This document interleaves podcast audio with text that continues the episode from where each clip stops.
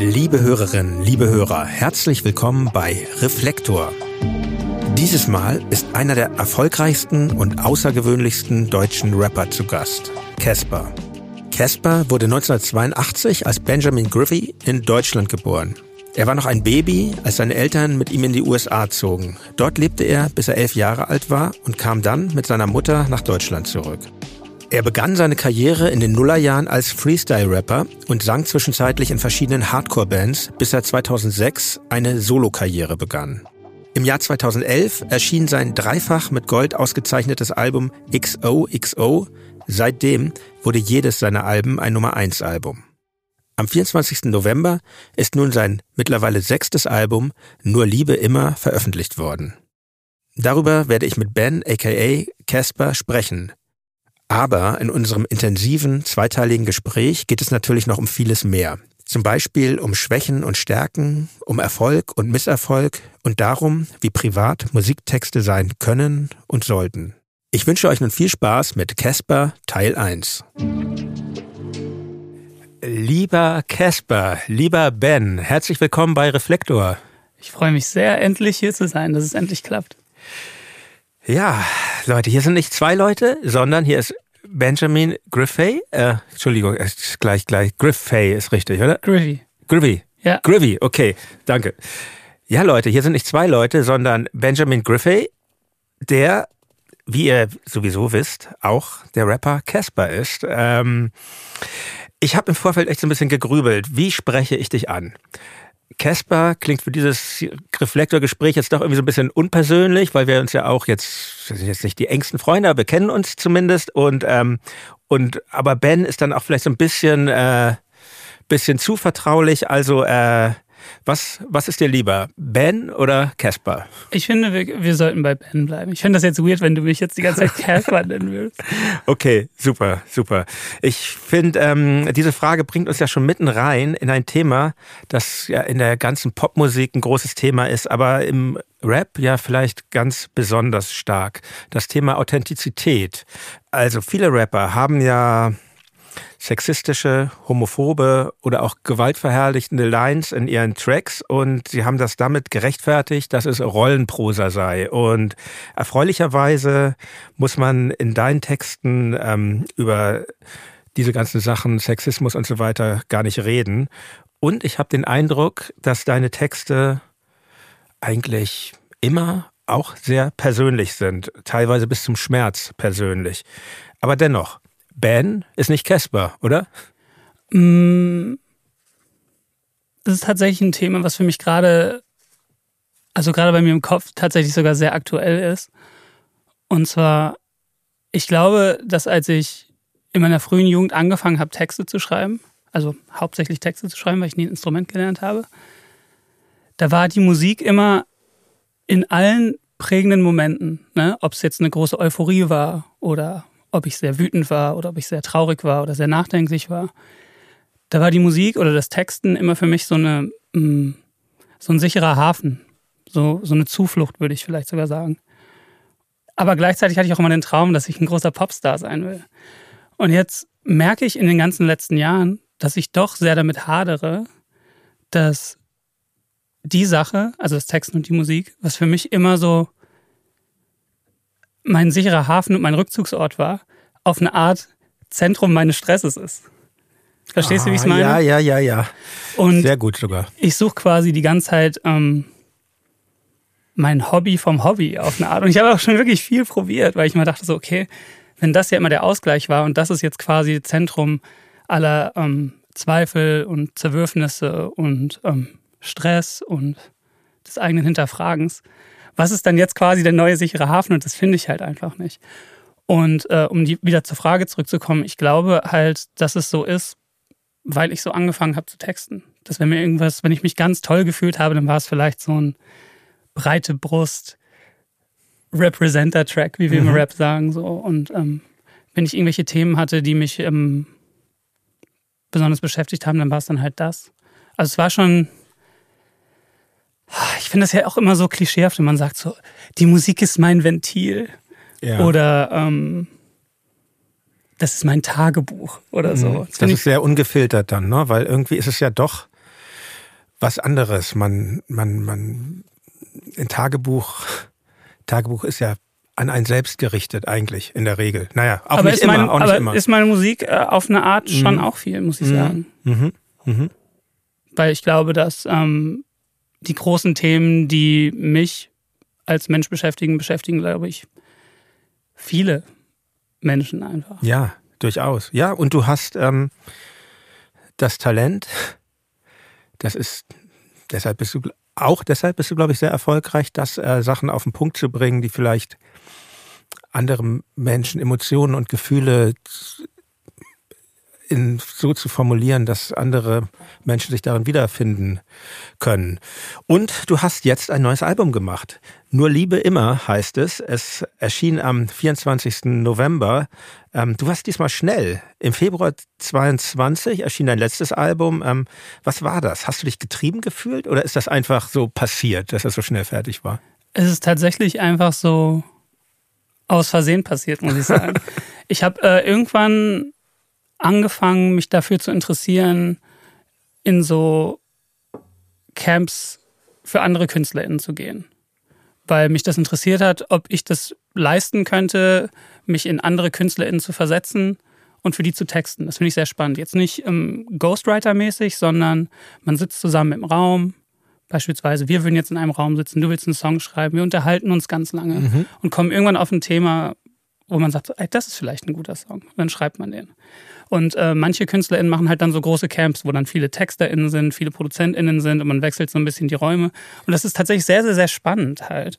Ja, krass, ich, ähm, ich weiß, dass es das gibt, aber wir haben mit Tokotronic haben wir so nichts damit zu tun. Und ähm, Dirk, aber Dirk seinerseits schon, hat der hat anderen Leuten äh, geholfen, aber ich meine, so wir als Band selbst sind da sehr abgeschottet und ähm, ja, genau. Aber du hast dann auch für andere getextet oder wie? Nicht viel. Ja. Also hauptsächlich auch für ähm, Personen, die ich mag. Mhm. So, ich, ich würde es also ich würde es schwer seltsam finden, so das so beruflich zu machen, wie es viele Leute machen, die ich kenne, wo man sich auch teilweise auch mit äh, KünstlerInnen auseinandersetzen muss, die jetzt per se nicht die größte Meinung zu ihrem eigenen Schaffen haben, so, ne, wo man alles von Null macht, wo man sich nicht kennt. So.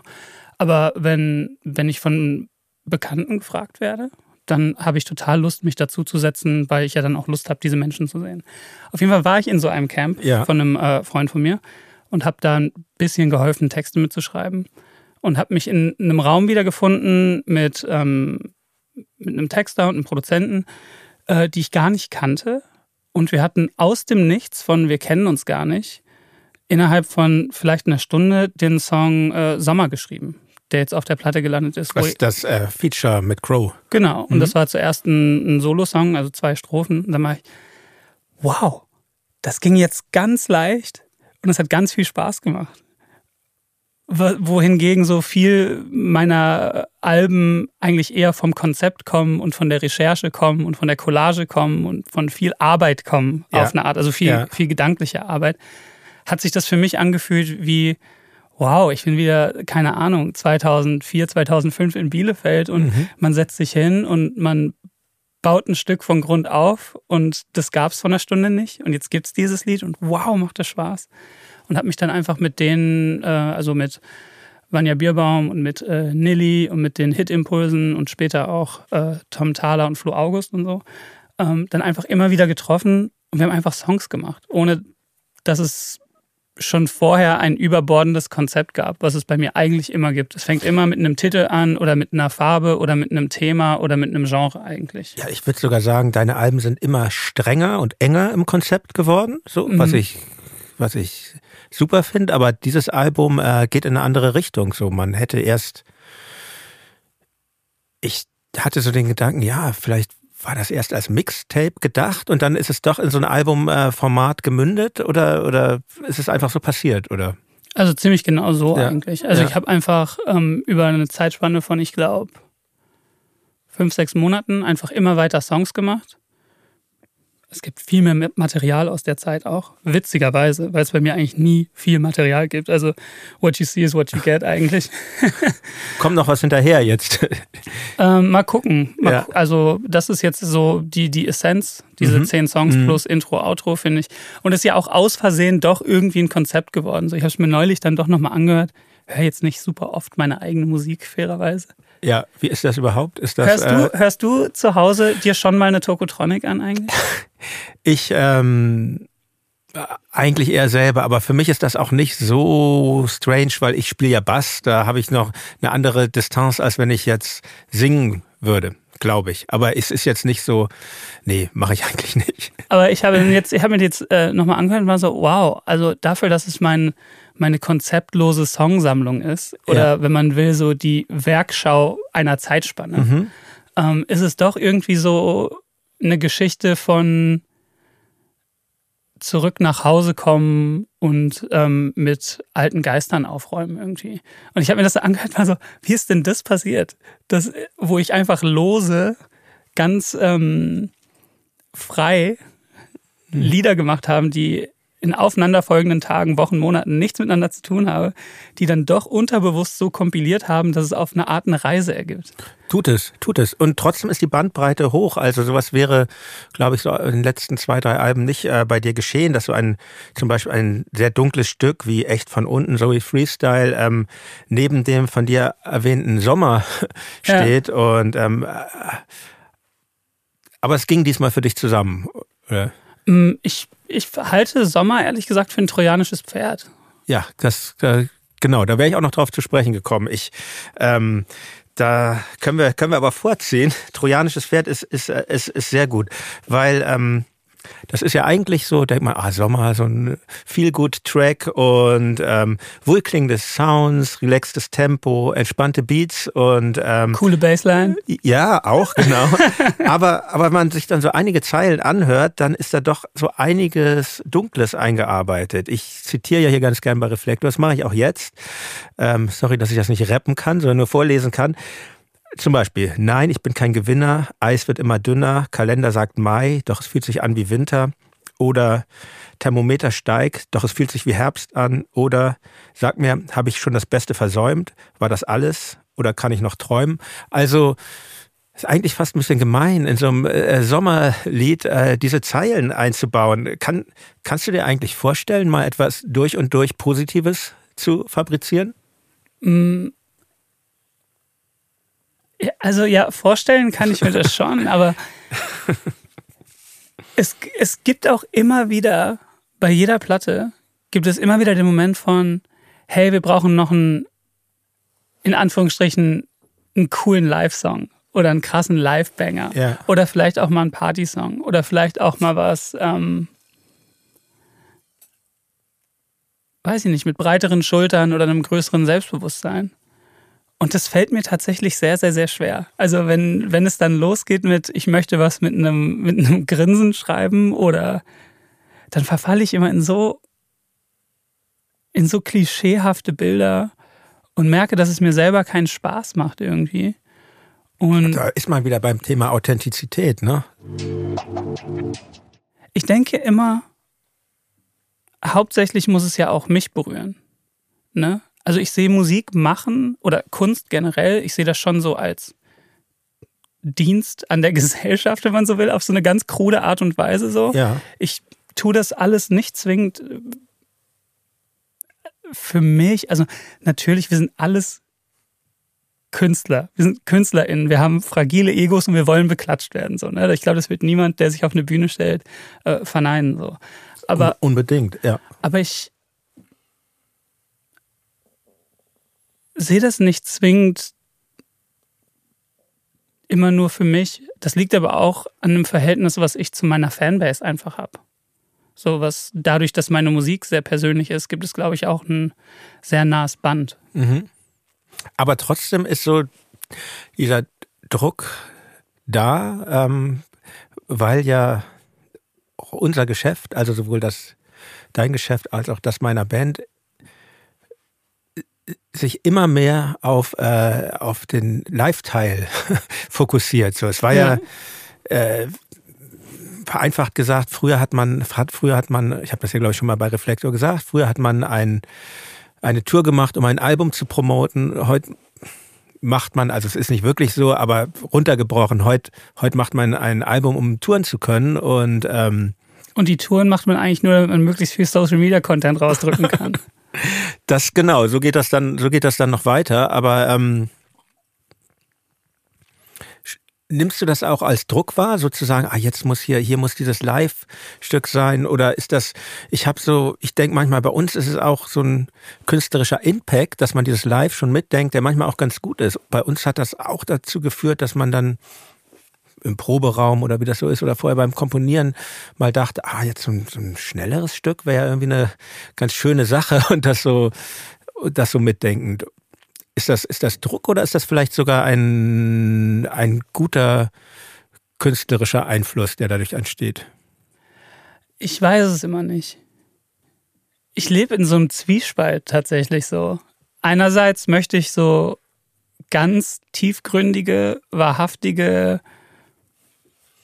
nachdenkliche, ehrliche, nahe Musik machen, was wahrscheinlich dann irgendwie eher im Singer-Songwriter-Tum zu verankern ist, so, von dem, was ich machen will. Aber sobald ich auf der Bühne stehe, naja, da will ich eigentlich eine Hardcore-Band sein. Da will ich mhm. eigentlich, dass ähm, durchgehend die Leute ihren Verstand verlieren. Mhm. Irgendwie. Da so. Aber Hardcore ist ja auch sehr ehrliche Musik eigentlich. Und, und Rap ja auch. Ich hatte mal Khatar hier bei, bei Reflektor und der, seine These war, Rap ist die ehrlichste Musik der Welt und so ganz, äh, ganz von der Hand zu weisen ist das ja auch nicht, wiederum würde ich im Jahr 2023 nicht mehr sagen. Okay. Gab, gab eine Zeit, wo ich das vielleicht gesagt hätte, mhm. aber würde ich jetzt nicht mehr sagen. Ich glaube so, die ehrlichste Musik der Welt, würde ich, glaube ich, aktuell sagen, ist eher sowas wie, also Phoebe Bridgers finde ich schon sehr ungefiltert und sehr nah und ich mag es auch, wenn Musik sehr spezifisch ist. Mhm. Wenn immer so auf genaue Adressen oder auf genaue Namen eingegangen wird, so, ne? Und wenn man so von einer extrem entwaffnenden Ehrlichkeit ausgeht, dann finde ich, also krasser als Nick Cave auf den letzten drei, vier Alben geht's ja nicht. Das stimmt. Das ist schon einerseits sehr ungefiltert, andererseits sehr theatralisch. Also ich, würde, glaube, ich würde ich sagen, glaube, es gibt einen Punkt innerhalb der letzten und ich würde da jetzt keinen, keinen, keinen irgendwie so, so, so, so Pin oder Fixpunkt draufsetzen, aber ich finde mal streitbar stammtischig gesagt. Ich finde, Rapmusik im Jahre 2023 ist mehr ein gutes Geschäftsmodell als großartige Kunst. Für 95 Prozent der Protagonistinnen. Ja, das ist. Das lasse ich hier einfach mal so stehen. Und ähm, natürlich hat sich auch irgendwie rumgesprochen, dass man damit, wenn man es gut macht, natürlich äh, ganz, auch ganz gut Geld verdienen kann. Ist vielleicht irgendwie ein. Ähm, äh, vielleicht eine bessere Investition als eine Indie-Band. Aber ja, ich meine, dieser Satz, ich meine, ich habe echt viel nachgedacht über diesen Satz von Khatar, weil ich denke auch so, wie ich schon sagte, ist was dran. Andererseits ist das auch ein bisschen traurig, weil das ja gerade, wenn man so bei manchen Zeilen darauf blicken lässt, was so in den Köpfen von manchen Menschen los ist. Und ähm, ja, aber ehrlich und ist auf jeden Fall, da also erscheint es mir, ist äh, dein Text, der, der Opener nach dem Intro deines neuen Albums, äh, echt von unten. Ich zitiere nochmal, es geht so los. Weißt du, von Kakerlaken im Kleiderschrank, im Trailerpark, Stiefpapa schreit mich an, Schläge mit Kleiderhaken, sich eingebrannt. Ein Glück trage ich nicht seinen Namen. Sag, was weißt du von Nächten ohne Strom? Fernseher verpfänden für Kaution. Und am Ende ähm, rappst du, ich komme von unten, echt von unten, nicht so eine Mittelklasse, beide Eltern perfekt von unten, Mann, echt von unten. Tennisball, Golf knacken in sechs Sekunden, Peace-Reste, Bonk, zerfetzte Lunge, echt von unten. Also in meiner Wahrnehmung warst du nie so einer dieser Rapper, der, der, der rumgeprahlt hat, sagte ich ja schon eingangs, mit den im Rap üblichen Themen und ganz, ähm, ganz automatisch hatte ich dein Leben eher so in so eine Mittelklassenbiografie einsortiert. Dazu passt ja, ich wusste, dass du lange in Amerika warst, bis zu deinem elften Lebensjahr, aber eben Bielef aufgewachsen in Bielefeld und ähm, ja, anscheinend habe ich mich ein bisschen geirrt und ich habe jetzt in der Vorbereitung auch gemerkt, hätte ich auch schon vorher drauf kommen können. Es gab vorher schon auch schon Hinweise ähm, auf dein, deine Kindheit, deine Jugend. Ähm, was glaubst du, wie sehr hat, hat deine Herkunft aus den von dir im Song skizzierten Verhältnissen deine Musik und deine Texte geprägt? Mm. Also ich glaube generell nicht, dass man die Summe seiner Erlebnisse sein muss. oder ein Ergebnis seiner Vergangenheit sein muss. Also das glaube ich nicht. Aber. Das ist ja schon mal ganz tröstlich. das glaube ich tatsächlich mhm. nicht. Aber ich glaube schon, dass ich eine, eine ziemlich einzigartige Geschichte habe. Und ähm, natürlich gibt es auch hier und da das Stilmittel der Übertreibung, also ganz klar so. Aber ich hatte, ich habe jetzt so wo viele Leute den Song im Speziellen gehört haben, das Gefühl, dass so, entweder habe ich es nicht gut auf den Punkt gekriegt oder es wurde irgendwie missverstanden. Für mich ging es gar nicht um eine Nabelschau meiner, ähm, Nein, so, meiner so turbulenten Kindheit und mhm. Jugend. So habe ich es auch nicht verstanden. Für mich zielt alles auf die, ähm, auf den Punkt ab und jetzt schau, wo wir sind. Im Stadion mit 28.000 hier drin. So, da, da zielt es für mich ab, mhm. so, ne, dass, ähm, viel erlebt, viel durchlebt, äh, viel umgezogen, ähm, viel Scheiße gebaut. Und trotz dessen mir den Traum erfüllt, in, in meinem Heimatstadion in Bielefeld auf der Alm spielen zu können. Denn ich denke, von, von allem, wo ich herkomme oder viele Charaktereigenschaften, die ich habe, ist die Wahrscheinlichkeit höher, dass ich ins soziale Netz gerutscht wäre, als dass ich mir tatsächlich den Traum erfüllen konnte, Musiker zu werden. Das klingt jetzt total, ich meine es gar nicht so pathetisch, wie es jetzt klingt, so. Aber ich sehe, mm, wenn, wenn ich Erfolg sagen darf, dann, dann sehe ich meinen Erfolg eher als so eine Verkettung von extrem glücklichen Zufällen, über die ich sehr dankbar bin, als dass ich jetzt der talentierteste oder beste mh, mm, Top 10 Musiker Deutschlands bin. So. Ich glaube nicht, dass das Talent so Staubpartikel sind, die magisch durch die Luft schweben und Leute treffen und diese Menschen dürfen dann das erleben, sondern ich glaube, dass man ähm, ganz viel Glück haben muss. Man muss am richtigen Ort zur richtigen Zeit sein und es müssen einem sehr, sehr, sehr viele Menschen wohlgesonnen sein, die einen dahin tragen. Mhm. Und das wirst du, glaube ich, auch bestätigen können, oder? Ja, ich würde sagen, es ist eine Mischung. Glück gehört auf jeden Fall dazu. Also, also ich empfinde auf jeden Fall eine extreme Dankbarkeit dafür, dass ich das mhm. überhaupt als Beruf ausleben darf oder Berufung, wenn man will. Ja. Und ähm, also eine ganz ähm, krasse Dankbarkeit, aber auch so auf so eine ganz krude Art und Weise, so eine Paranoia, so ein Imposter-Syndrom vielleicht, dass ich das Gefühl habe, dass irgendwann am nächsten Morgen alle aufwachen und merken, dass das andere viel, viel, viel besser können. Oh, das, das kennen wir doch alle. So, das ist ja. so diese Angst, so dieses, äh, dieses Hochstapler-Syndrom, wenn man, mhm. weil ich glaube auch, weil wir weil wir irgendwie alle Autodidakten sind am Ende des Tages so und man, man hat irgendwie kein Diplom. Okay, jetzt im Zeitalter der Pop-Akademien ist das auch anders teilweise, aber man hat halt kein Diplom, wo man sagt, das habe ich gelernt, sondern das ist halt sehr äh, selbstgemacht alles. Ja, ich glaube halt so. Ich muss aber auch nochmal sagen, ja? um ein Kompliment zu geben vielleicht. Ach, immer gerne. Eure Platte, Schall und Wahn. Ja. Das hat mir ganz viel bedeutet und bedeutet 2000, mir immer noch ganz viel. 2010, ja. Ja, mhm. Wahnsinn. Dankeschön. Wirklich Wahnsinn. Danke. Ich muss mal dran, ja, das war dieser mit diesen sehr großen Räumen und so, ja.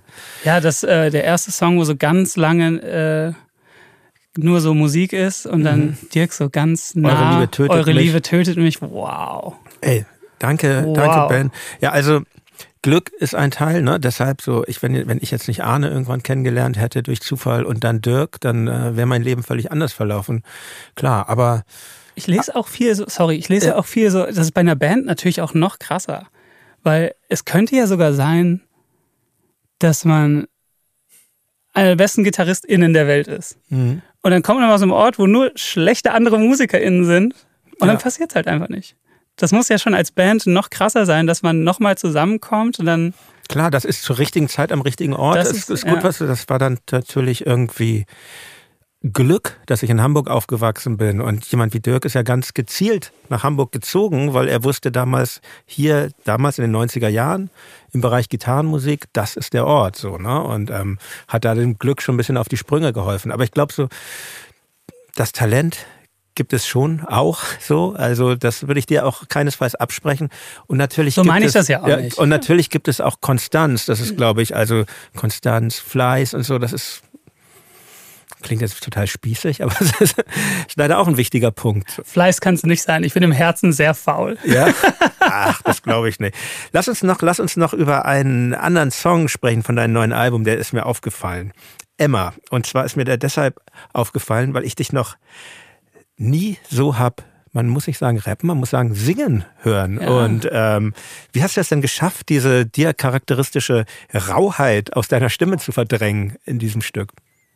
ich habe ja schon immer, also ich habe wirklich schon immer gesagt, dass Rap als Stilmittel für mich immer nur das Stilmittel geworden ist, weil ich nie ähm, das Geld hatte, mir in meiner Jugend ein Instrument zu kaufen oder zu besorgen und das mhm. dann irgendwie zu lernen. So, ich glaube, wenn ich gewollt hätte, hätte ich immer Bass lernen wollen und Teil einer Band sein wollen. Aus reinem Pragmatismus übrigens auch, weil alle bei uns im Dorf, alle wollten immer singen, Gitarre spielen oder Schlagzeug spielen. Und wenn Bands gegründet wurden, dann war es immer so, na, wer spielt denn jetzt Bass? Und da, und da musste immer jemand Bass spielen, der eigentlich Gitarre spielt. Ja. Und ich habe aus einem Pragmatismus gedacht, wenn ich richtig gut Bass spielen kann, dann kann ich immer in der Band spielen.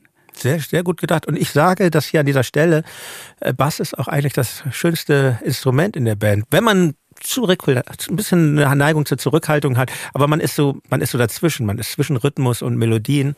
Deshalb würde ich immer Werbung machen für das Instrument. Es hört halt niemand.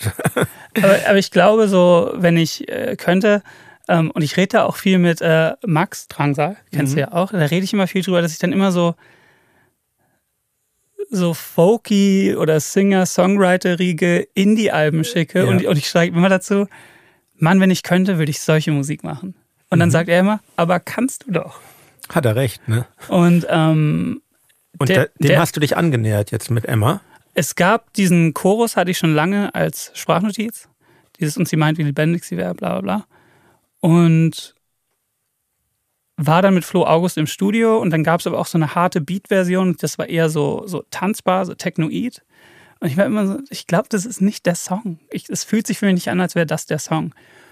Mm, und dann sind wir über so eine gemeinsame Bon Iver-Schwärmerei irgendwie dahin gekommen, dass der Song auch so klingen könnte. Und dann gab es auch Strophen. Und dann meinte ich zu dem Flo, ja, aber wer soll das denn dann jetzt singen? und dann meinte er, na du. Ja. Und ähm, dann hat der aber eine ganz tolle Art im Studio. Dann hat er mir so ein Mikro aufgebaut. Und dann habe ich das so im Sitzen eingesungen, was ich auch, glaube ich, noch nie gemacht habe. Mhm. Und dann war das Mikro so ganz, ganz laut gedreht, sodass ich gar nicht so laut sein musste. Und ich glaube, ich würde es jetzt nicht singen nennen. Das ist eine Art Ton halten vielleicht. Nein, das ist Singen. Das ist objektiv hier festgestellt. Okay. Und ähm, da bin ich ganz stolz drauf, weil es mir irgendwie das Gefühl gibt, so, wow, vielleicht könnte ich doch mal so eine Platte machen. Auf jeden Fall. Also ich habe das, ähm, gut, natürlich, das ist dann auch so immer die Frage der Erwartungshaltung. Wenn ich ein, wenn ich ein Album jetzt mir von dir anhöre, dann erwarte ich natürlich, dass gerappt wird und aber das ist, ich finde das ganz toll, wenn solche Erwartungshaltungen auch gebrochen werden. Wie kannst du das schon verraten? Wirst du das auch live spielen? Wir spielen schon live. Das war ein ganz verrückter Moment. Da war der Song, glaube ich, erst zwei Tage draußen oder so. Korrigiere mich, vielleicht drei oder so. Und dann ähm, war ich durfte ich Headliner auf dem Hurricane Festival sein. Und da haben wir den zum ersten Mal gespielt. Und dann haben irgendwie so ganz viele Leute schon mitgesungen und haben so die Handys mhm. rausgeholt. Da gibt es auch so ein Video auf YouTube von. Und ähm, ich hatte zuerst so die Augen zu, weil ich mich, ich hatte mir eigentlich, das ist jetzt Leak, ich hatte ja. mir eigentlich nämlich den, die, die Gesangsspur auf die In-Ears, also auf die In-Ear-Monitore ganz laut machen lassen, weil ich mhm. mir dachte, ich kann den Ton sowieso nicht halten, aber wenn ich es vielleicht einfach nachsingen muss, vielleicht geht es dann besser. Und dann ist die Spur oder mein In-Ear irgendwie ausgefallen und ich war so, oh mein Gott, oh mein Gott. Und dann hatte ich so die Augen zu und habe die ganze Zeit versucht, weil ich so, oh mein Gott, ich singe das gerade so schief, glaube ich. Ich singe das, glaube ich, gerade so schief. Dann habe ich so die Augen aufgemacht und dann war da so wie so, wie so ein Handy-Lichtermeer und ganz viele Leute haben das gesungen und es war eine wahnsinnige Erfahrung auf jeden Fall trägt einen das Publikum eher, als dass es einen verunsichert? Weil ich finde es schon, ich finde es schon wir spielen ja jetzt nicht meist nicht so große Hallen, aber manchmal auch so bei Festivals oder bei Supports kenne ich schon auch diese wirklich großen Locations. Und ähm, ich finde so, das hat einen ganz anderen Druck dann, oder? Wie nimmst du das wahr? Ist es einfacher oder? Mm. Also ich finde eh bei Konzerten, ne? Es gibt ja Momente, da ist man selber so drin und hat das Gefühl, oh, wir liefern hier gerade so krass ab. Und es kommt beim Publikum nicht an. Mhm. Und es gibt ja auch manchmal Momente, und das ärgert mich dann auch immer, wo das Publikum so am Start ist und ich es aber nicht liefern kann. Vielleicht, weil der, vielleicht, manchmal, man ja, manchmal ist man ja auch einfach müde. Vielleicht ist es ja auch einfach so die 14. Show der Tour. Dann kommt man auf die Bühne raus und die Leute sind so angezündet und ich bin so, oh fuck, ich komme gerade nicht dagegen an irgendwie so. Und und ganz manchmal ist es ja so, dass beides zusammenkommt, dass man selber gerade richtig abliefert irgendwie und das Publikum ist angezündet. Und ich finde, das ist ja das, was man immer jagt. Würdest du das bestätigen schon, oder? Auf jeden Fall. Das ist und, ein großes Glück, wenn das beides zusammenkommt. Und ähm, aber ich gebe dir recht, das ist auch nicht. Ich finde aber immer so. Ich finde aber immer in der Live-Situation geht es darum, wie es vor Ort war also zu 99 Prozent höre ich Live-Aufnahmen oder sehe Live-Aufnahmen. Bin immer so, warum spring ich denn da so rum? Oder warum schreie ich denn so laut? Oder warum brülle ich denn die Leute so an? Und, und dann, dann schäme ich mich vielleicht auch ein bisschen. Aber vor Ort, in dem Raum oder auf der Wiese oder egal wo, war es heftig. Hm. Und ich finde, darum geht's. Heftig ist ein gutes Stichwort, um nochmal kurz bei Live zu bleiben. Du wirst nächstes Jahr nur ein Konzert haben. Ist das richtig? Oder so ist, es. Ein Konzert in deiner, äh, wenn ich sagen darf, Heimatstadt Bielefeld. Ähm, ja. Wie viele Leute sind das da dem Stadion, wo du spielst?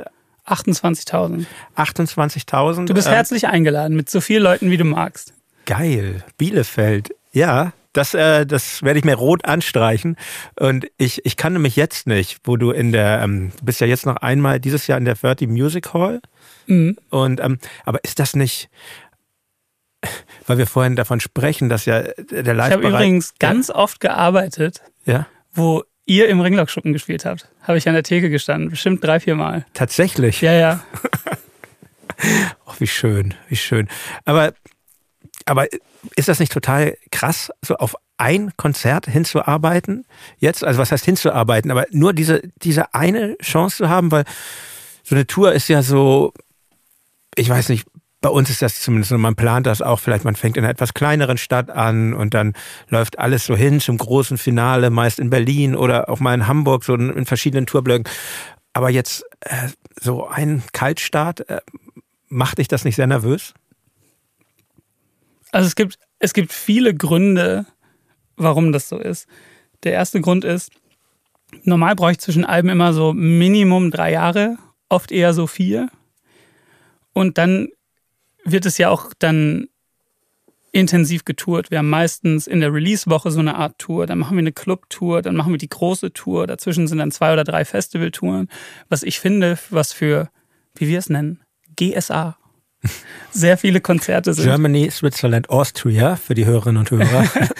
Äh, was, was dann immer schon sehr viele Konzerte sind. Ja. Und ich habe immer ganz große Angst vorm Übertouren. Mhm. Dass man irgendwann, weil ich, wir hatten tatsächlich auch in dem Alles war schön und nichts tat weh Turnus ein Jahr, da haben wir dreimal in Hannover gespielt. Und ich habe immer wieder auf die Tourverkaufszahlen geguckt. Bei der letzten schon, warum, warum ist denn Ham, warum ist Hannover nicht ausverkauft? Und wenn man darüber nachdenkt, so, naja, ja. Halt ich würde mir auch niemanden dreimal angucken, mhm. glaube ich. So. Ähm, also erstens das, dass es eh schon ähm, eine lange Tour schon gab. Ähm, zweitens hat sich das Fenster geöffnet zu, muss ich sagen, das ist einfach mein großer Traum. So. Das, das ist auch ausverkauft, oder? Es war sehr schnell ausverkauft, ja. witzigerweise. Alter Schwede, ja. Ähm, äh, da hat wirklich niemand mit gerechnet. Also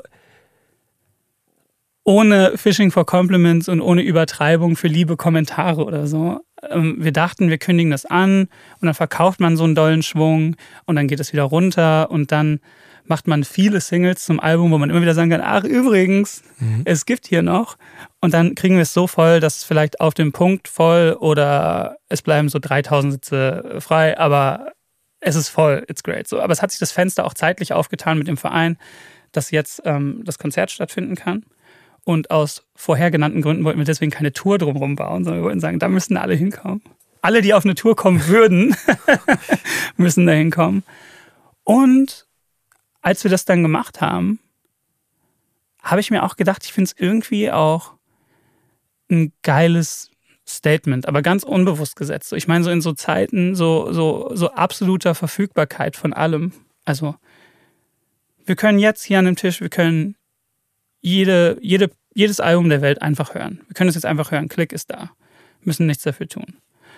Ähm, wir können jeden Film der Welt einfach gucken. Klick müssen nichts dafür tun. Wenn es nicht zum Stream verfügbar ist, dann gibt es einfach so äh, Lieferdienste, ne, da ist das innerhalb von zehn Stunden da und dann gucken wir den dann halt so. Ich finde es irgendwie geil. Es gibt das eine Konzert und wenn du das sehen willst, dann musst du halt äh, da hinkommen irgendwie.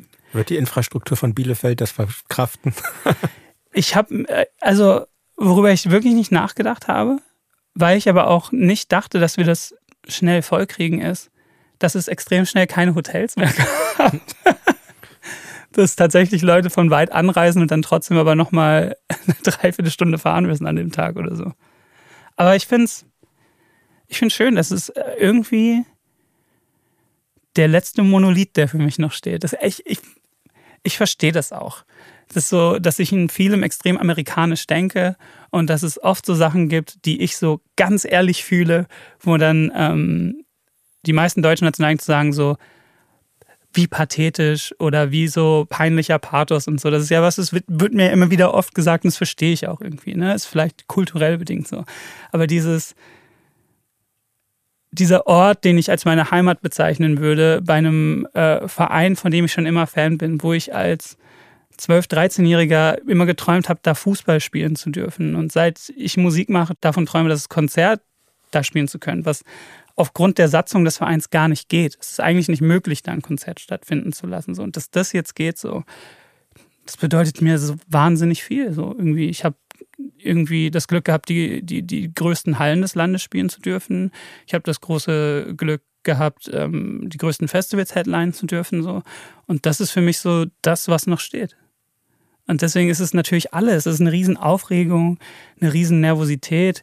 Der Kaltstart, wie du gesagt hast, okay, wir bauen jetzt eine Show nur dafür.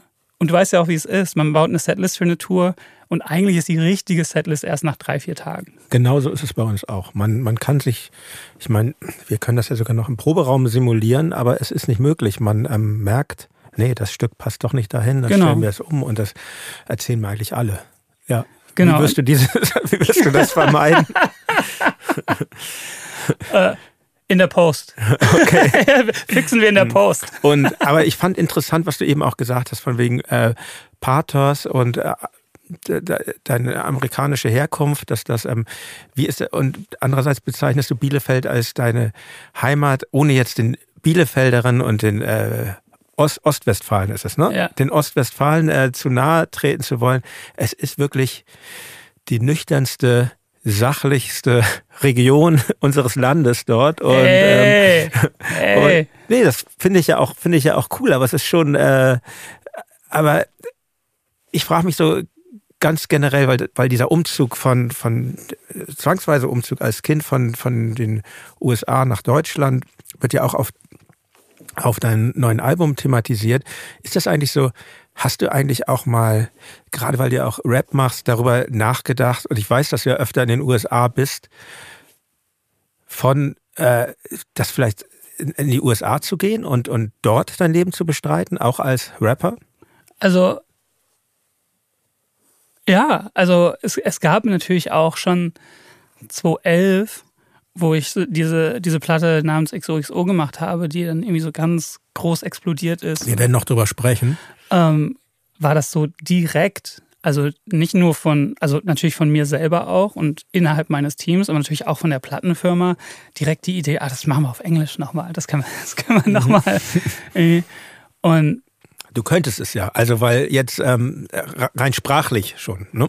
Ja, ich, ja, also ja. ich könnte auf Englisch texten, ja. ja. Ich habe es noch nie wirklich gemacht, aber ich glaube tatsächlich, und, und das arbeitet auch viel in mir in letzter Zeit, dass ich schon Lust hätte, irgendwie was auf Englisch zu machen. Aber ich glaube, dann wäre es andere Musik.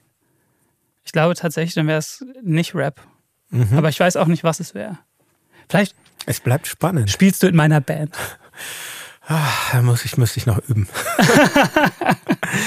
Triangel vielleicht. Ja. Nee, aber ich, ich habe da schon äh, große, große Lust zu. Also, ich habe natürlich auch schon überlegt oder oft drüber nachgedacht, wie es, wie es wäre, wenn ich dann doch damals alles auf Englisch gemacht hätte. Und aber ich denke auch manchmal irgendwie, ich mache ja auch nicht so viel Promo immer, ne? Also selbst so für deutsche Deutschland-Verhältnisse mache ich jetzt nicht, ich mache jetzt nicht 25 Interviews am Tag, mhm. was wir. Umso, umso schöner, dass du heute hier bist, übrigens. Es ist mir ein Herzenswunsch. wir reden ja schon lange drüber. Ja. Es ähm, ist der ähm, richtige Moment. Wenn ich mir jetzt vorstelle, ich müsste nochmal von null in Amerika anfangen und ich bin mit so ein paar amerikanischen Bands richtig gut befreundet und wenn die mir von ihren Promo-Touren und Promoplänen erzählen, dann ist das ist der Horror. Mhm, mh. Aber ähm, ich habe auch schon oft überlegt, ob ich nicht dort leben will, weil ich mich auch mit der Stadt äh, New Orleans sehr, sehr verbunden fühle. Mein Vater wohnt da in der Nähe und deswegen bin ich da schon auch zwei, dreimal im Jahr. Aber irgendwie, ähm, ich kann nicht sagen, warum. Das ist nicht zwingend nur ein politisches Klima, das ist auch ein gesellschaftliches Klima. Irgendwie, die mhm. USA, das fühlt sich schon immer, das fühlt sich immer sehr nach zu Hause an. Und New Orleans habe ich schon auch das Gefühl, was ich auch in Bielefeld habe, ehrlich gesagt. Aber immer wenn der Gedanke so zu nahe kommt, dann ist so, ah, es fühlt sich irgendwie gerade nicht richtig an. Da brodelt irgendwas, was ich selber nicht in Worte fassen kann, wo die USA sich irgendwie aktuell nicht so richtig gut anfühlt. Das verstehe ich, ja. Sowieso erstmal die Wahlen abwarten, würde ich sagen. Wahrscheinlich, ja. Ähm, ja, aber okay, das bleibt spannend. Ich meine, USA bringt mich darauf, wo, worüber ich auch noch mit dir sprechen würde, weil neben, neben deiner Musik, finde ich, ist bei dir auch der visuelle Aspekt beachtenswert bei den Live-Konzerten, aber eben auch bei den Design deiner Alben. Und, ähm, und ich finde das Albumcover sehr überraschend jetzt vom neuen Album. Bisher waren deine Cover eigentlich immer sehr durchgestylt. Ähm, auch das letzte, dieses tolle mit diesem Bienenbart. Ähm, und jetzt ein Kinderfoto. Ein freundlicher, wacher Junge auf einem Sofa. Mit auf dem Sofa, in einem gewissen Abstand ein Hund. Ähm, der Junge bist du in eurer damaligen Wohnung in den USA. Ich glaube, kurz bevor du mit deiner Mutter sehr plötzlich äh, nach Deutschland zurückgezogen bist. Wie, wie kam dir diese Idee zu diesem Cover, jetzt mal so was ganz anderes zu machen? Mm. Ich glaube, bei dieser Platte ist sehr viel einfach so impulsiv entstanden und mhm. entschieden worden. Es hat ja auch was sehr Unmittelbares, so ein Foto. Genau, und wir hatten, glaube ich, erst so drei, vier Songs überhaupt gemacht und zu dem Zeitpunkt wollte ich eigentlich eine EP machen. Also es war für mich so, hey, weil ähm, wir wollten das Stadionkonzert ankündigen. Es gab den Song Sommer und es war, halt dich fest, kurz vor Sommer. ich so, naja, das ist ja eine gute Idee. Und ähm, ein Familienmitglied, zu der ich ganz lange gar keinen Kontakt hatte, also wir reden von über 20 Jahren, hat über Umwege ähm, meinen Kontakt rausgefunden und hat mich wieder kontaktiert. Und das war ein ganz emotionales Wiederkontakt aufnehmen. Und ähm, die hat mir dann dieses Foto geschickt. Dann habe ich das. Ach, das hattest du vorher. Das war jetzt nichts, was, was vorher in deiner Schublade nee, nee, nee. war. Okay. Mhm. Nee, und das waren, da, da haben wir uns zuerst ähm, ganz lange, also zuerst habe ich einen ganz langen Brief bekommen, einen Brief zurück und dann irgendwann auf E-Mail geswitcht. Wir leben ja im Jahr 2023, also dann auf E-Mail geswitcht, ganz lange, sehr emotionale E-Mails und dann irgendwann, ich würde dir gerne ein paar Fotos schicken. Und dann war dieses Foto dabei und ich habe das irgendwie so hochgehalten und ich habe irgendwie, also ich habe auf jeden Fall krass was gefühlt dabei und habe das instinktiv so mit den Daumen so, das ist halt so ein altes Fotoformat, mhm. so quadratisch zusammengecroppt und habe das dann direkt äh, meinem Manager geschickt und so, Mann, das wäre schon irgendwie ein krasses Albumcover. Ohne dass es den Kontext gab, ohne dass es ein fertiges, ähm, zu dem Zeitpunkt gab es gar nicht mal die Idee, dass wir ein Album überhaupt draus machen. Ich habe einfach Songs gemacht im Studio. Und ähm, der Beat meinte auch so, ja, das finde ich heftig. Und das war es dann irgendwie halt. Mhm. Dass sich dann diese Songauswahl unterbewusst dann auch noch wie so eine Reise in die Kindheit, Jugend zurückentwickelt hat. Bis hin zu einem Punkt, wo man bei so, so am Ende bei Luftholen landet, was dann so absolut im Jetzt stattfindet. So. Das ist irgendwie so ein. wie Bob Ross immer sagt, Happy Accidents. Oh, Bob Ross, wie schön. Beruhigend. Ja. ähm, ja, also das ist schon.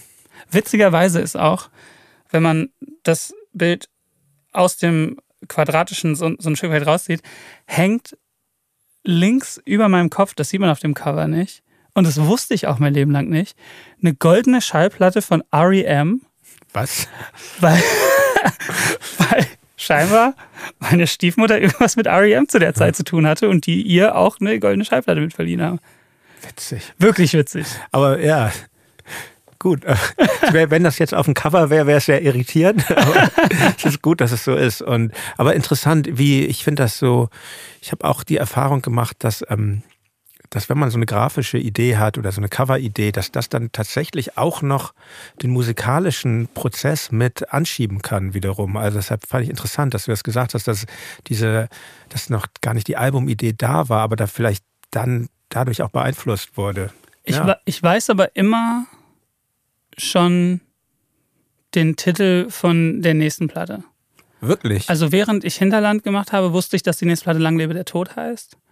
Dann, noch bevor es überhaupt einen Ton gab, wusste ich, dass die eine Platte ähm, Alles war schön und nichts hat weh heißen wird. Und während ich mit Max Rieger das Alles war schön und nichts hat weh Album gemacht habe, ich glaube, da hatten wir erst fünf, sechs Songs, da habe ich mir schon gesagt, dass mein nächstes Album nur Liebe immer heißen wird. Und ich, und, okay. ich, und ich weiß auch jetzt schon, also ich habe aktuell wirklich gar keine Ambitionen, Musik mhm. zu machen. Komm, sag den Albumtitel vom nächsten äh, Album jetzt. ich ich habe gerade überlegt, ob ich es echt sage, aber ähm, ich, ich habe es schon. Also es gibt ja. schon so eine Textdatei, wo das dann so in dicken Lettern steht und okay. wo ich auch eine Cover-Idee habe. Aber es ist schon ungewöhnlich, ist dir klar, oder? Ist es wirklich so? Würde ich schon sagen, ja. Äh, kommt das bei euch dann währenddessen, danach? Das macht alles eh Dirk einfach, oder?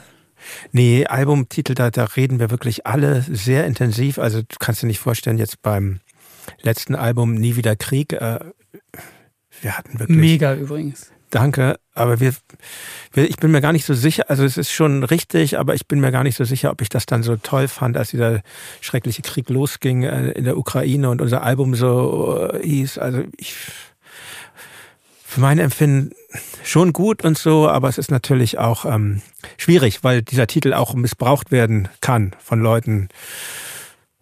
Und aber was ich sagen wollte, wir hatten, ähm, wir hatten so unfassbar viele Titelideen und immer wieder hin und her. Und die aller, aller, allerdings nie wieder Krieg war die allererste Idee. Und darin sind wir auch zurückgekommen. Also, also fast jeder Songtitel äh, wurde als Titel erwogen. Aber ähm, ja. Das Gras ist ja immer grüner auf der anderen Seite. Ich denke immer, dass ich in einem Bandkonstrukt viel besser funktionieren würde. Weil mir das oft schwerfällt oder lange dauert, die Idee zu suchen oder die Entscheidung zu treffen. So, ich kann schon sehr instinktiv irgendwas hinstellen.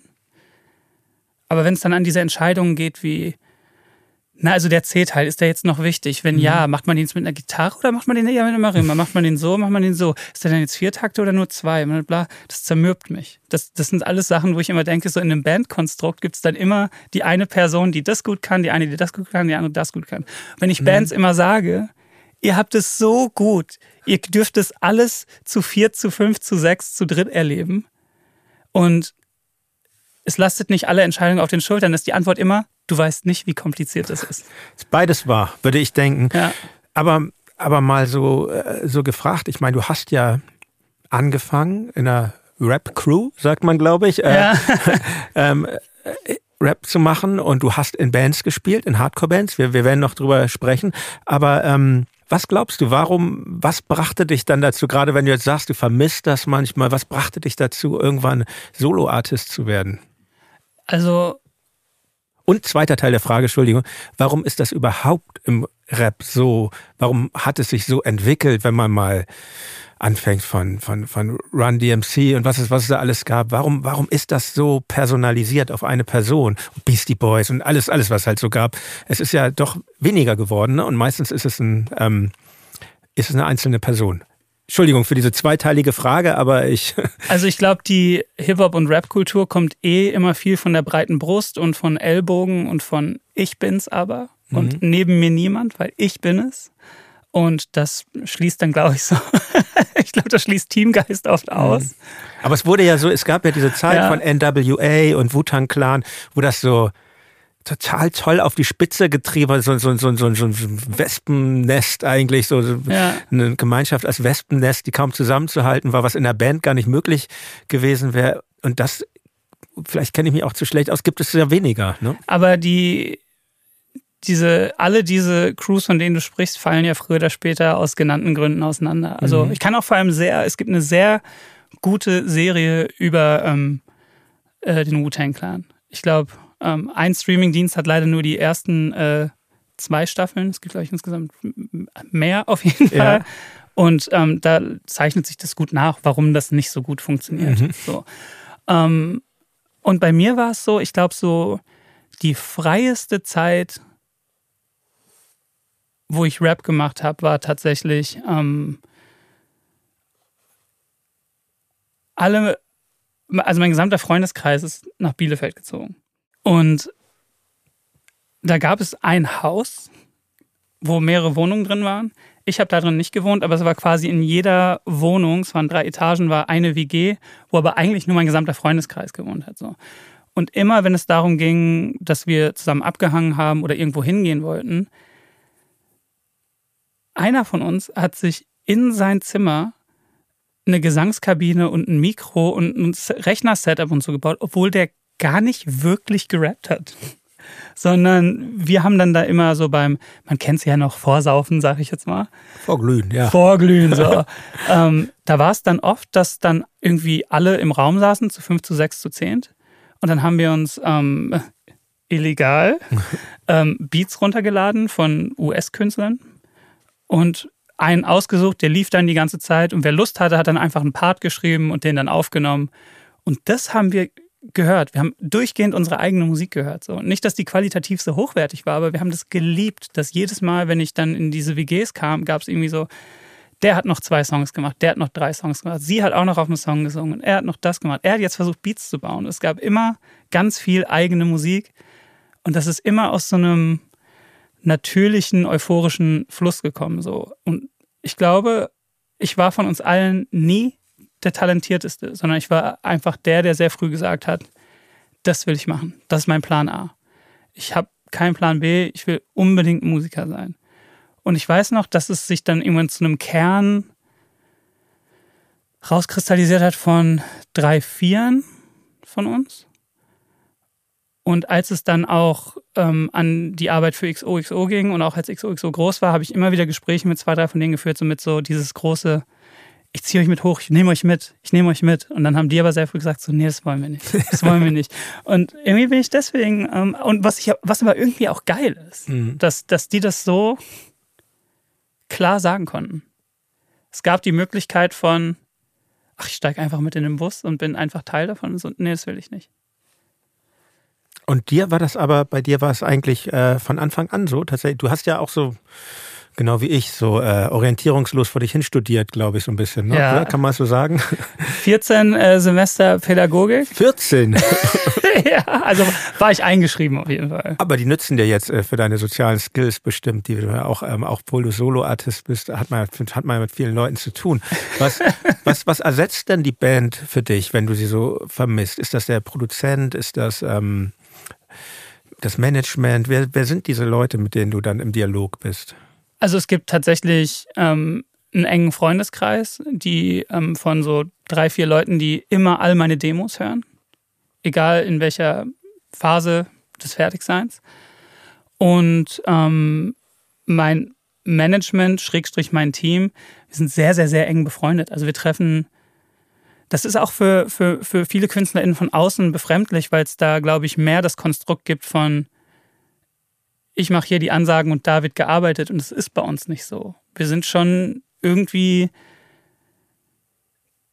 dass wir Entscheidungen alle gemeinsam treffen.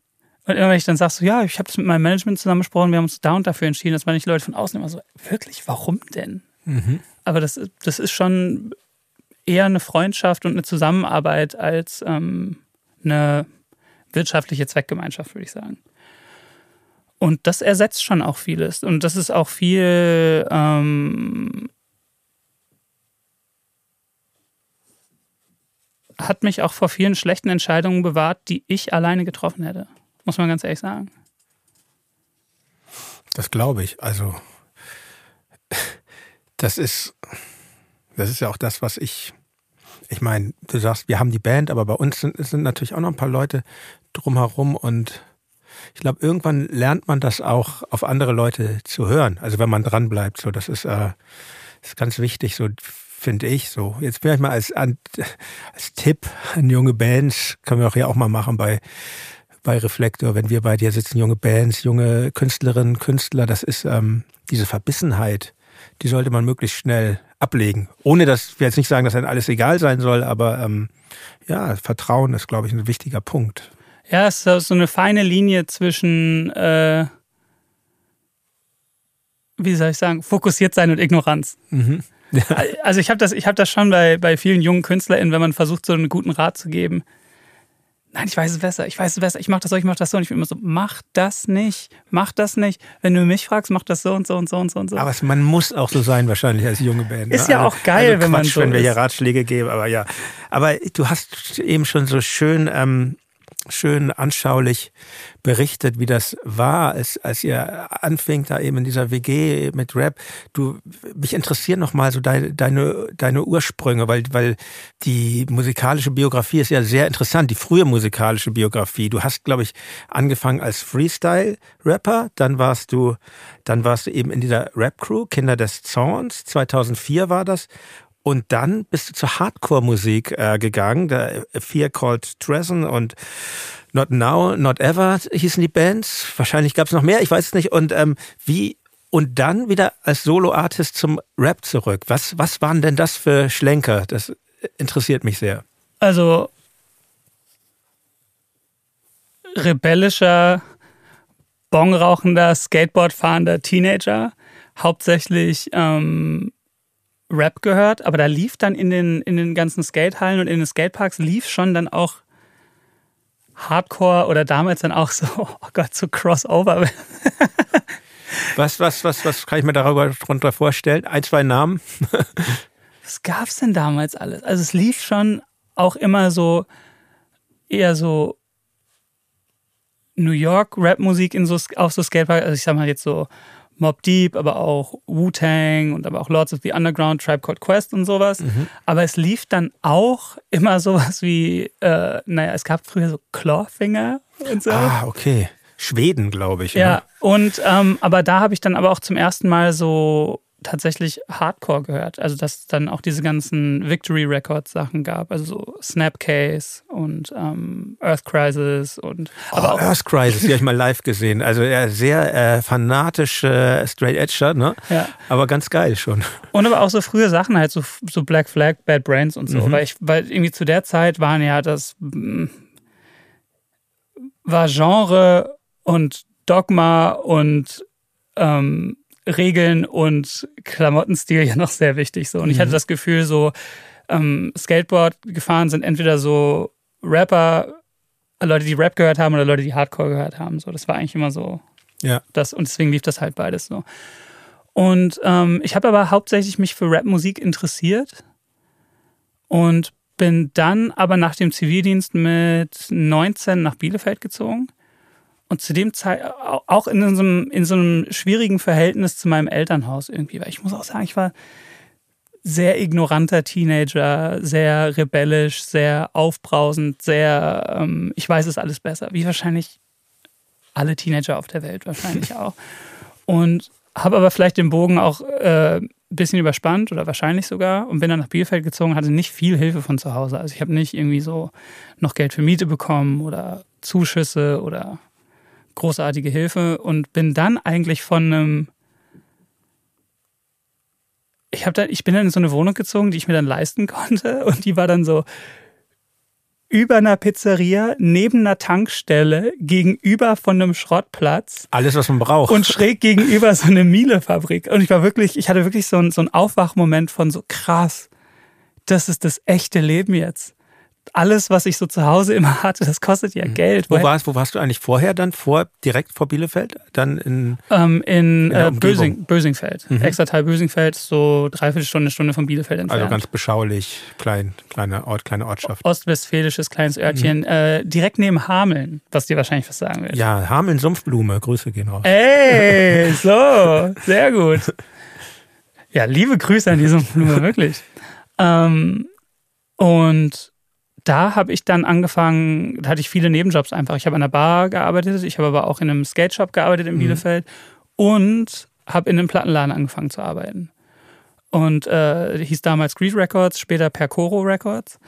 Ähm, und da gab es nur Punk, Hardcore, Oi, Ska, Grindcore, also alles, was so der den großen Subgenres zuzuordnen ist. Und ich musste dann auch dort quasi neben also Tresen machen, Verkauf und ähm, Bestand, äh, mussten wir auch immer jede Woche Reviews schreiben. Und es gab immer montags und freitags gab es immer neue Ware. Für die Kataloge oder? Ja, genau. Mhm. Und für die Online-Seite so. Und das hat mich dann irgendwie so richtig, richtig tief in, in Hardcore und Metal und alle Subgenres reingezogen, weil ich durch diese Reviews, die ich schreiben musste, auch immer tiefer, tieferes Wissen bekommen habe. Ja. So, und auch viel von meinem, von meinem kruden Musikwissen kommt aus diesen drei, vier Jahren, die ich da gearbeitet habe.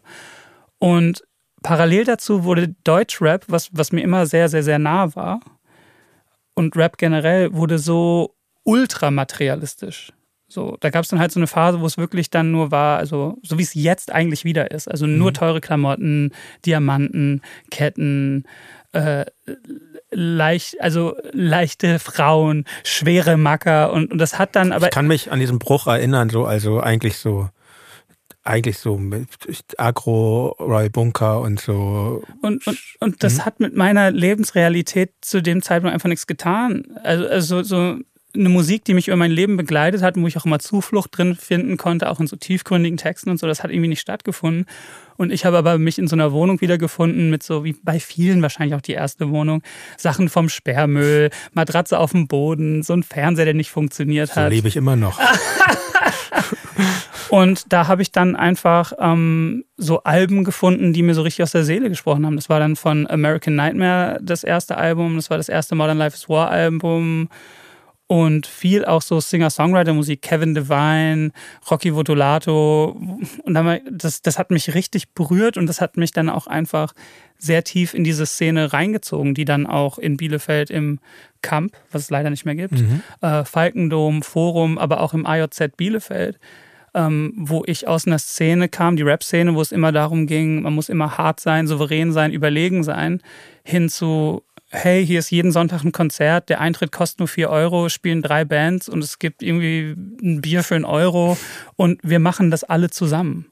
Das, das hat so viel in mir gemacht, dass es dann auch mit den ganzen Fanzines und so, obwohl ich früh auch auf Hardcore-Konzerte gegangen bin, das hat mich erst richtig in die Szene reingezogen, dass ich dann irgendwann dann auch quasi einfach das, das Rappen komplett sein gelassen habe und Teil dieser Szene sein wollte. So, wo es nicht nur ist, wir gehen dahin und wir vergöttern die Menschen auf der Bühne und wir haben zu konsumieren, sondern nee, ich bin da mit 50 Leuten und jeder hier im Raum tut was dafür, dass es stattfinden kann. Ob es Licht ist, Veranstalten ist, ein Magazin ist oder Distros habe hab ich da nebenbei auch viel gemacht, dass ich dann quasi mit ähm, Plattenkisten auf Konzerte gefahren bin, Platten getauscht habe, Platten verkauft habe.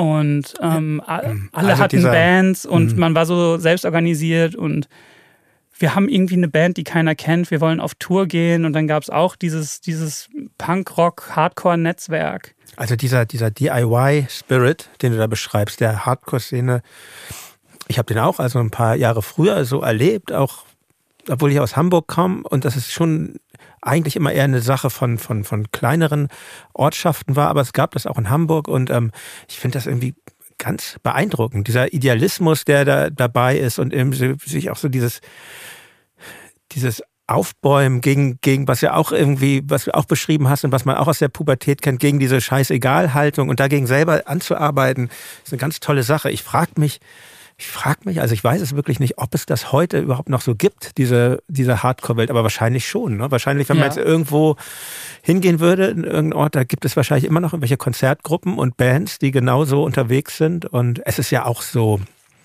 es ist ja auch so ortsungebunden. Es findet ja auch so international statt. Seid ihr denn auch viel getourt damals mit, mit euren Bands? Oder? Mm, also nicht viel, viel. Also jetzt mhm. nicht. Ähm, die Band Not Now Not Ever ist tatsächlich größer geworden, als ich ausgestiegen bin. Wieder wegen Rapmusik tatsächlich. Mhm. Und die einen neuen Sänger hatten. Äh, und da haben die dann tatsächlich dann auch so Europatouren gefahren und so. Da war ich dann schon, schon nicht mehr dabei. Aber so, na klar, aber ich muss auch sagen, die Zeit, in der ich mit den Bands getourt habe, hat mir so eine extreme Dankbarkeit gegeben für alles, was ich jetzt habe. Ich merke das ja bei jungen KünstlerInnen jetzt, dadurch, dass jetzt alles auch viel, ich habe das Gefühl, das ganze Musikgeschäft ist auf eine Art viel professioneller, dass man, man macht zwei, drei gute Songs und dann hat man direkt Management, Booking. Also ich kenne KünstlerInnen, die haben zwei Songs veröffentlicht und haben direkt ausverkaufte Shows vor 600 Leuten gespielt und haben direkt Hotels und so gehabt ich kenne schon noch das, was du wahrscheinlich auch kennst. Mhm. Man äh, fährt irgendwo hin, man hat eine Telefonnummer, dann ruft man an, dann baut man auf, dann sind da irgendwie sechs Leute und vier Hunde. ähm, draußen stehen Nazis und wollen einen zusammenschlagen und man muss da irgendwie weg und man pennt dann bei den VeranstalterInnen und dann macht man das den nächsten Tag nochmal. So. Das, ja. Deswegen ist es so, das ist manchmal ganz witzig, wenn wir irgendwo spielen und jemand aus dem von, vom Veranstalter kommt dann und sagt so, oh mein Gott, sorry, sorry wegen dem Rider, wir haben das und das und das wirklich nicht bekommen, sorry. Und ich bin immer so, Leute, ein bisschen schlimmere Dinge im Leben passieren. Mhm. Das hier. Das ist, das ist, glaube ich, wichtig, das im Kopf zu behalten, ja. weil ja, man vergisst es dann manchmal auch und ähm, dann so möchte man dann ja eigentlich auch nicht werden.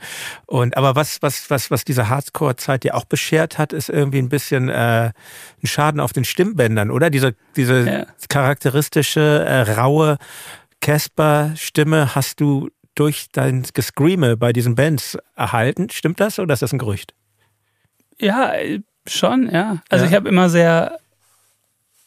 Es gibt jetzt ja immer ganz viel so also wenn man jetzt anfangen wollen würde in so einer Metal-Band oder in so einer Hardcore-Band, dann gibt es ganz viele Tutorials, wie man in Anführungsstrichen richtig schreit. Mhm. Ich dachte halt einfach früher, wir schreien immer. Also ich habe so ganz halsig und kehlig immer geschrieben und ähm, konnte immer nach zwei Shows schon nicht mehr sprechen, immer ganz viel, ich weiß gar nicht, wie heißt, Ipalat? Emser? Ach, diese, diese Geschichten, mhm. diese, diese, diese, Halsbonbons. Ja, und dann habe ja. ich das immer gemacht, damit wir irgendwie noch drei, vier Shows weiter durchstehen können und konnte aber kaum noch sprechen. Und das habe ich immer eine gute, auch Proben, gute zwei, drei Jahre durchgezogen.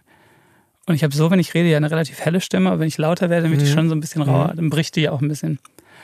Ähm, ja, ist witzig. Also jetzt, jetzt weiß ich, ich war jetzt auch mit Parkway Drive auf Tour und habe mich mit dem Sänger Winston lange unterhalten und der meinte so, nein, nein, nein, das kommt alles so aus dem Bauch und so. Really? Ja, ja aber ist ja irgendwie auch geil, sonst wäre ja Casper nicht wie Casper ist, also deine Musik. Ähm, auf jeden Fall habe ich dann mit diesen, mit der Band, mit Not Now Not Ever, ähm, enge Freunde geworden äh, viel geprobt, ähm, viel Shows gespielt. Und ich habe dann irgendwann angefangen, nebenbei doch wieder so Rap-Songs zu machen. Mhm. Aber so wirklich so komplett aus Spaß. Also gar kein Gedanke dahinter. Und irgendwann kam jemand in den Plattenladen, wo ich gearbeitet habe, ähm, Greed Records, Pecoro Records, und ähm, meinte zu mir, du bist doch der Rapper. Und da musste ich lachen. Ich so, nee. Also doch, doch, doch, ich habe 10, 12 Songs von denen gehört und die finde ich richtig gut und die würde ich gerne veröffentlichen. Und da musste ich irgendwie drüber lachen, weil ich das überhaupt nicht ernst genommen habe. War so, ach komm, klar, machen wir einen Handshake-Deal, machen wir schon irgendwie. Und dieses Mixtape, Die Welt hört mich. 2006 war das, um mal den Zeitstrang so ein bisschen in den Fokus zu rücken. Ja. Auch aus der Hardcore-Welt kommt, war ich immer so, ah, das darf nur 5 Euro kosten. Ja. Alles andere, das, ne? Und dann ähm, lief das über so einen eigenen Vertrieb. Und es gab, es gibt immer noch die Seite mc.com, aber die war zu der Zeit so für die Deutsch-Rap-Szene Dreh- und Angelpunkt. Und die hatten auf der Startseite immer so Verkaufscharts. Und als diese CD rauskam, war das dann so ganz lange auf der Nummer eins von diesen Verkaufscharts. Und ich konnte das alles irgendwie nicht fassen. So, ich habe mich gefühlt wie ein Superstar. Wir reden von Stückzahlen wahrscheinlich im sehr kleinen zweistelligen Bereich, so pro Monat, pro Tag. So, eine sehr kleine ja. Szene zu der Zeit ja. gewesen, sehr kleine, ja. sehr eingeschworene Szene. Und irgendwann, da waren wir dann im Proberaum bei Daniel, rief mich dann Ralf Kotthoff von äh, MC an und hat mich gefragt, ob ich nicht Lust hätte, auf dem Splash zu spielen. Also zu dem Zeitpunkt das größte Hip-Hop-Festival Europas und für mich auch ein Monolith, so als jemand, der immer auf Splash gefahren ist, mhm. als ähm, Zuschauer. Zelten, Dosenstechen, Toastbrot essen, Dosenravioli. Toastbrot mit Ketchup? Ketchup. Oder einfach in die Ravioli so tunken. Okay. Und, oh, Horror. Und natürlich äh, Karlsquell. Karlsquell. Gibt es das eigentlich noch? Nicht ich glaube, das ne? gibt es nicht. Aber das konnte man immer so Gott palettenweise kaufen. Ja. ja. Und ähm, da war ich so ganz so, ja, klar, heftig. Ähm, ja, muss ich irgendwie gucken, wie ich das mache. Aber klar, das machen wir auf jeden Fall. Und ich weiß noch, wie ich dann zu den Jungs in der Band dann halt gesagt habe, so, ey, ich habe gerade eine Anfrage gekriegt, ob ich im Splash spielen will. Und die haben sich wirklich für mich sehr gefreut. Und dass ich dann meinte, hey, ich glaube, ich probiere das jetzt einfach mal. Ich glaube, ich probiere das jetzt. Und die haben mich richtig supportet dabei. Viele von denen, zwei, zwei, drei, zwei, ja dann auch in, in meiner Band gespielt, dann auch ganz lange. Das ist schön, wenn das da, wenn eine Verbindung dann da bleibt, ne? Und ich meine, ich habe, ich habe, ich habe da noch mal reingehört. Oh Gott. die Welt hört mich. Ja. ähm, und ich finde, was ich faszinierend finde, wenn ich dann ähm, einen Track wie Kippenpause, der ist da drauf, mhm. oder? Wenn ich den höre, dann finde ich, ähm, da ist eigentlich wirklich schon fast alles drin, wofür du dann später standest. So eine ganz spezielle Art zu rappen, Gestus, der vieles auf einmal ausstrahlt, Melancholie, Bitterkeit, aber auch Trotz und, und Dringlichkeit und irgendwie auch einen positiven Ausblick. Ähm, weißt du noch, wie du zu diesem Style gekommen bist? War das eher etwas Intuitives oder hast du dich durch US-Rap-Plattensammlungen gehört? Weil in Deutschland, wage ich mal zu behaupten, gab es sowas bis dato nicht. Mm, ich habe schon immer gerne, ob auf Rap-Alben oder auf Rock-Alben, ich habe schon immer gerne die deeperen Songs gehört. Es gab ja auch immer so auf jeder Rockplatte, selbst wenn es eine harte Band war, gab es ja immer wie die, wie die eine Ballade oder mhm. den einen nahen, intimen, ehrlichen Song. So. Oder Changes von Black Sabbath oder sowas. Ja, so, ja. Mhm. Und äh, das gab es im Rap halt auch, dass es dann, keine Ahnung, zu der Zeit war eine US-Rap-Platte wahrscheinlich weit über 20 Songs immer. Und es gab immer, immer einen, es wurde immer gesagt, immer so, das war der deepest Song. Und das war immer von jeder Platte immer der Song, den ich am besten fand. So. Auch wenn man von äh, Cool Savage ähm, sein Debütalbum nimmt der beste Tag meines Lebens. Da waren ganz viele so harte Battle-Songs drauf, aber es gab auch den Song Der beste Tag meines Lebens. Mhm. Den fand ich immer am besten. Und das war bei allen Alben immer so. Und ich habe dann auch gemerkt, weil auf der Platte ist ja auch viel so Battle Rap und, und Technik und da geht es viel um so die Art, wie man Reime setzt und so. Aber so, da sind auch so drei Songs drauf. So Lippenlesen, äh, Kippenpause, Rasierklingenliebe. Da war ich so, das bin eigentlich ich. Das, das, das, das macht mit mir selbst am meisten. Mhm. Verstehe, du hast das eigentlich so für dich eine Richtung konzentriert. Aber es ist schon, es ist schon was sehr Eigenes dabei rausgekommen, finde ich. Und ähm, im Jahr 2008 erschien dann auf demselben Label, glaube ich, dann dein erstes, nicht Album. Mixtape, sondern dein erstes Album, Hin zur Sonne, 15 Tracks. Ähm, gleich der Opener erzählt, wie du äh, die USA damals als Kind verlassen hast und wie das Leben in der deutschen Provinz dann war. Äh, auch musikalisch super, finde ich. Und textlich wird auch nicht mit großen Worten und Gesten gespart. Du musst hin zur Sonne, da wo dich Engel tragen im Licht, für dich hin zur Sonne, du musst hin zur Sonne, da wo die Sterne berührbar sind. ich finde es super, immer noch. Ich, ich, ich finde, also ich finde den Song hin zur Sonne sehr gut. Den Chorus würde ich heute anders schreiben. Aber ich finde so. Da ist ja auch so ein, so ein, so ein Gospel-Chor-Sample drin, ja. oder? Darf ich dich mal äh, ganz doof fragen? Das ist ja, dieses Album findet man ja nicht bei den Streaming, ähm, bei den Streaming-Diensten. Hat das, hat wahrscheinlich dann so rechtliche Gründe, oder? Hat, das hat äh, diverse rechtliche Gründe. Einerseits äh, so so sample-technische und andererseits, nee, hauptsächlich sample-technisch, muss man ganz ehrlich Ja. sagen. Ja.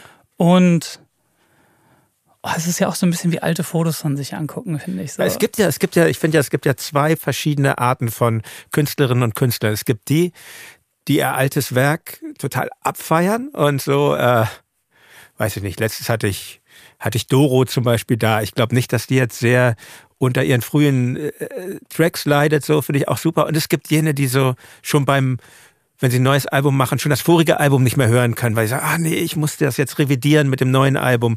Also zu welchen, zu welcher Art Künstler gehörst du? es gibt so gute zwei, drei Handvoll Songs von mir, wo ich denke, wow, das habe ich, das habe ich wirklich gut gemacht. Wow. Mhm. Und fast alles, ich kann mir meine eigene Musik einfach nicht anhören. Das ist für mich dann in dem Moment wichtig und in dem Prozess wichtig. Und während ich das mache, also von Schreiben, über Produzieren, über Arrangieren, über Mischen, über Mastern, über Promo machen, über Live spielen. Naja, fairerweise habe ich die Lieder dann bestimmt 200, 300, 400 Mal gehört. Mhm. Aber ich habe schon KünstlerInnen getroffen, die richtig Fan von ihren eigenen Sachen sind. Und aber nicht auf eine egoistische, arrogante Art und Weise, sondern auf, dass sie das einfach toll finden. Und dass die auch hören, was sie machen oder gemacht haben und das auch richtig gut finden und damit einer breiten Brust. Und das habe ich immer bewundert. Mhm. Und nicht aus einer auf mich selbst eindreschen Art und Weise. Ich kann das einfach nicht. Es gibt, auch, es gibt auch immer wieder, ich glaube auch, dass ich ordentlich Kasse machen könnte, wenn ich jetzt hin zur Sonne nochmal auf Vinyl und in Streaming, aber es ist so, es fühlt sich für mich nicht so an. Ich finde es ganz gut, dass da gibt es so ein paar hundert, paar tausend, was weiß ich, wie viele CDs und wahrscheinlich auch irrsinnig viele Bootlegs und die geht auf Es gibt YouTube, sagen wir mal, so habe ich das gehört. YouTube und es gibt die aber auch als, ähm, als physisches Produkt. Ja. Geht die bei eBay irgendwie auch oft teuer weg und das finde ich irgendwie cool, aber Mhm. Dann fühle ich mich auch schlecht, dass es Leute gibt, die das unbedingt besitzen wollen, so viel Geld dafür ausgeben. Also ich bin ganz indifferent damit. Ach, Plattensammler müssen bestraft werden. Wie ist es bei dir? Bist du das alles irgendwann losgeworden oder hast du noch große Sammlungen?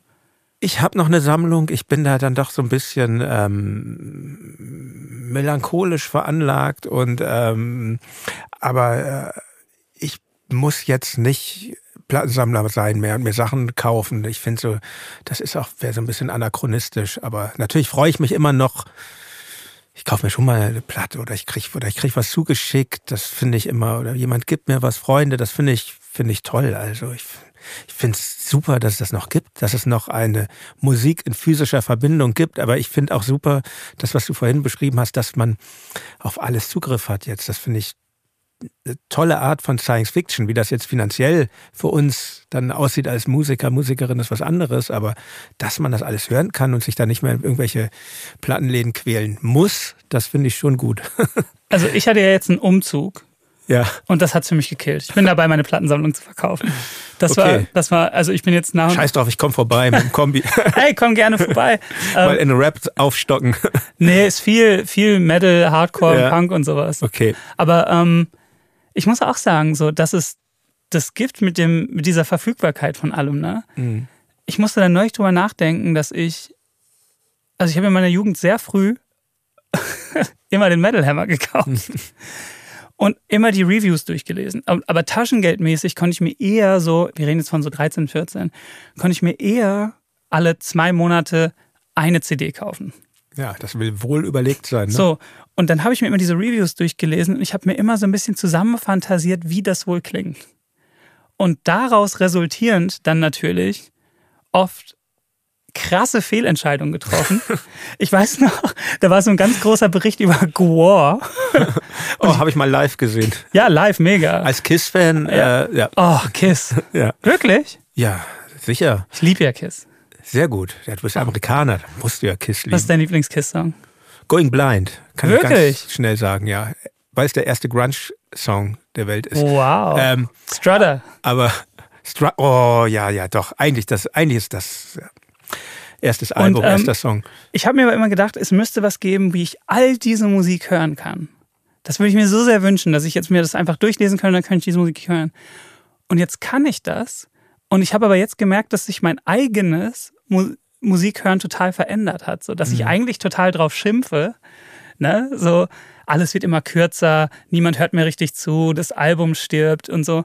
Aber ich höre selber durch diese Verfügbarkeit mit genauso einer kurzen Aufmerksamkeitsspanne mhm. Musik. Deshalb mache ich Reflektor, weil ich jetzt wieder anders Musik höre. Ich höre mich einfach ja durch Kataloge durch, jetzt durch deinen aktuell und so. Und das ist irgendwie ganz schön dabei, weil, weil ich dir recht geben würde. Ich höre auch eigentlich anders Musik und ähm, ja, genau. Man muss es, man muss es sich irgendwie, man muss sich irgendwie ein Umfeld schaffen, um das doch dann zu tun. Diese Zeit, wo man sich eine CD noch schön hören musste oder sich anlernen. Also es gab schon Musik, die ich mir gekauft habe und aufs erste Hören war ich total enttäuscht. Aber ich war so, naja, das ist jetzt halt die neue CD für die nächsten zwei ich Monate. Ja investiert. Ich höre die jetzt so oft. Mhm. Und manchmal fand ich die dann nach so zehnmal hören dann so, ah, jetzt habe ich es kapiert. Jetzt finde ja. ich es richtig geil. Und vielleicht ist manche Musik oder auch. viel Musik nicht dafür gedacht, dass man das auf, aufs erste Hören verstehen muss. Und ich habe das Gefühl, dass es da jetzt aber gerade so sich hinbewegt, dass ähm, Musik wieder funktioniert wahrscheinlich oder funktionieren muss, eher wie zur Motown-Zeit. Es muss sofort da sein, sofort ähm, verständlich sein, sofort eine große Hook haben, was ja auch fein ist. Sehr guter Punkt, finde ich. Sehr guter Punkt. Mit diesen Gedanken darüber, wie sich das Musikhören durch technische Gegebenheiten ändert, machen wir einen Break. Im zweiten Teil wird Casper dann außerdem berichten, wie viel Privatheit in seinen Texten ist. Es wird um mentale Belastung gehen, aber auch um den plötzlichen und riesigen Erfolg seines Albums XOXO und um vieles mehr. Bleibt dran und hört euch gerne auch die begleitende Reflektor Streaming Playlist an. Wenn ihr Reflektor mögt, dann gebt mir eine 5-Sterne-Bewertung. Und oder werdet Mitglied im Club Reflektor, meinem exklusiven Mitgliederbereich. Den Link zum Club findet ihr in den Show Notes. Viel Spaß beim Weiterhören. Euer Jan Müller.